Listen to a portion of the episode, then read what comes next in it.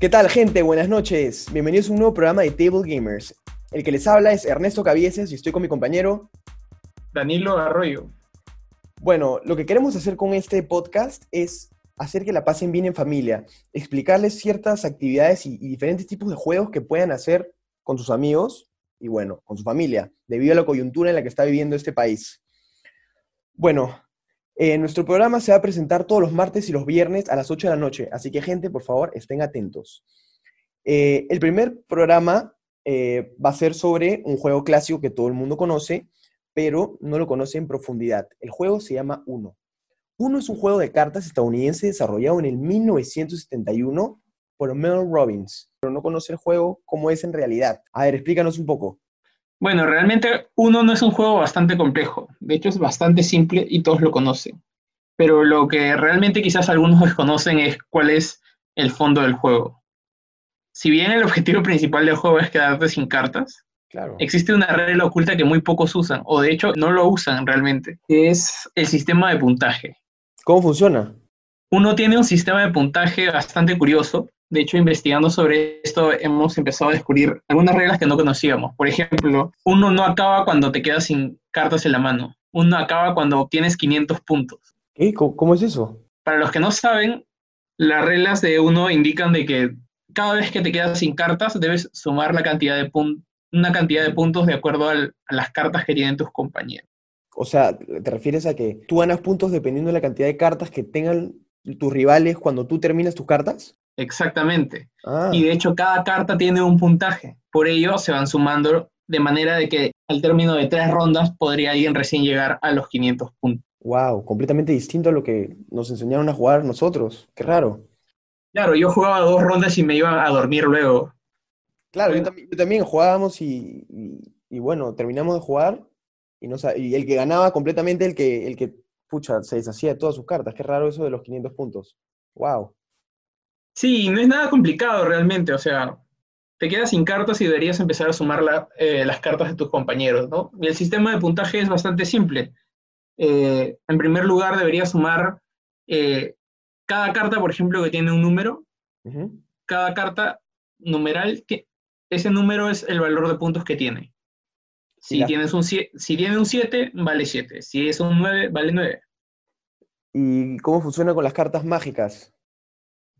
Bueno, se llaman cartas de acción realmente, pero sí, eh, las cartas de acción pueden valer entre 20 o 50 puntos de acuerdo a qué tipo de carta de acción es realmente. Por ejemplo, el toma 2, el reversa o el salta, cualquiera de ellas valen 20 puntos cada uno. Y el más 4, Eh, el más 4, al ser una carta más poderosa, por así decirlo, vale 50 puntos. De hecho, Wow. el comodín multicolor también vale 50 puntos. Y hay algunas ediciones especiales, como por ejemplo el de Mario Bros., que tienen algunas cartas eh, propias de dicha edición, ¿no? Por ejemplo, el de Mario Bros. tiene una carta que se llama Superestrella. Bas- eh, tiene la misma función que en el videojuego de Mario, ¿no? Te sale la estrellita y te vas con todo. Eh, tienes inmunidad para todo. Esa carta también vale 50 puntos, por ejemplo. Guasfo. Bueno, habrá que probar ese, esa nueva versión del juego. Bueno, y la gente está acostumbrada ya al, al juego básico, pero ¿sabías, Danilo, que hay, uf, diferentes versiones del juego?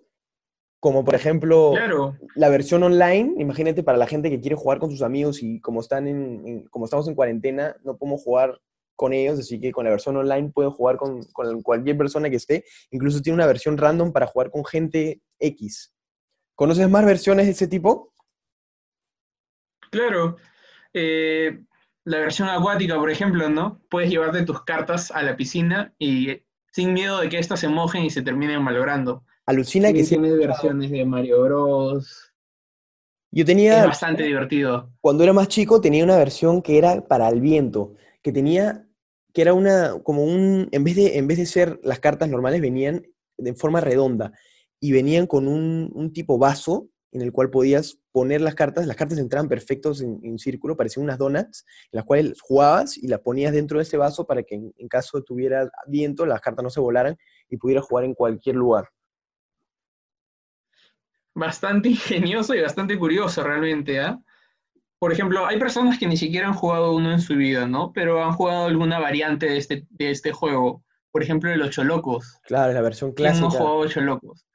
Todo el mundo. Es una La versión buena- clásica de colegio, ¿no? Claro, Te ibas a la tienda, te comprabas unas cartas ultra baratas y te ponías a jugar con reglas bastante similares, ¿no? El Ocho Loco no tenía una regla específica, lo podías lanzar como quieras, muy, bastante similar al de comodín multicolor. Claro. Tenías a la reina, a la- al rey y a la Jota, ¿no? Para hacer cartas de acción bastante, bastante similar a las del Uno. Bueno, vamos a vamos despidiéndonos de la gente porque ya se nos está acabando el tiempo. Eh, Sí, yo creo que nos vamos a jugar uno ahora acabando el podcast. Juego online. y obviamente no puedo ir hasta tu casa. Así que nos vamos despidiendo del programa. Muchas gracias por sintonizarnos el día de hoy Muchas gracias, y nos gente. vemos en una Nos y nos vemos en una nueva edición, ¿no? nos vemos el próximo martes a las 8 de la noche, gente. Recuérdenlo. Chao, chao. Chao.